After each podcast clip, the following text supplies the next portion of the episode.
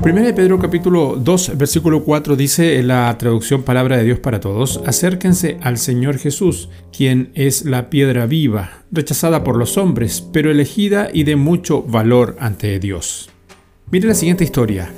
Esther era una joven que vivía en una ciudad donde el uso constante de leña como combustible provocaba grandes problemas respiratorios, en especial a los ancianos y bebés del poblado. Un día, junto a otras personas, decidió hacer una campaña de concientización para que los habitantes pudieran cambiar el hábito. Pero, ¿cuál fue la reacción de los habitantes? El rechazo total y la marginación a tal punto que Esther debió abandonar la ciudad.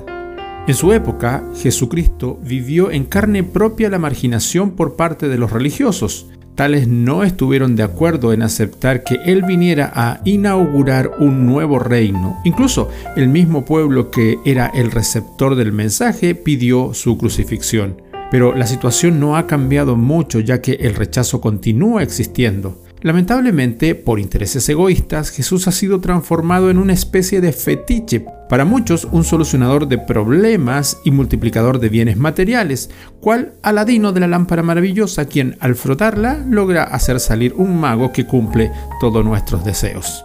Es necesario acercarse a Dios porque tenemos la convicción de que Él es quien merece nuestra atención. Por lo tanto, aceptemos su llamado a unirnos en su obra en cualquiera de las áreas donde podamos serle útiles.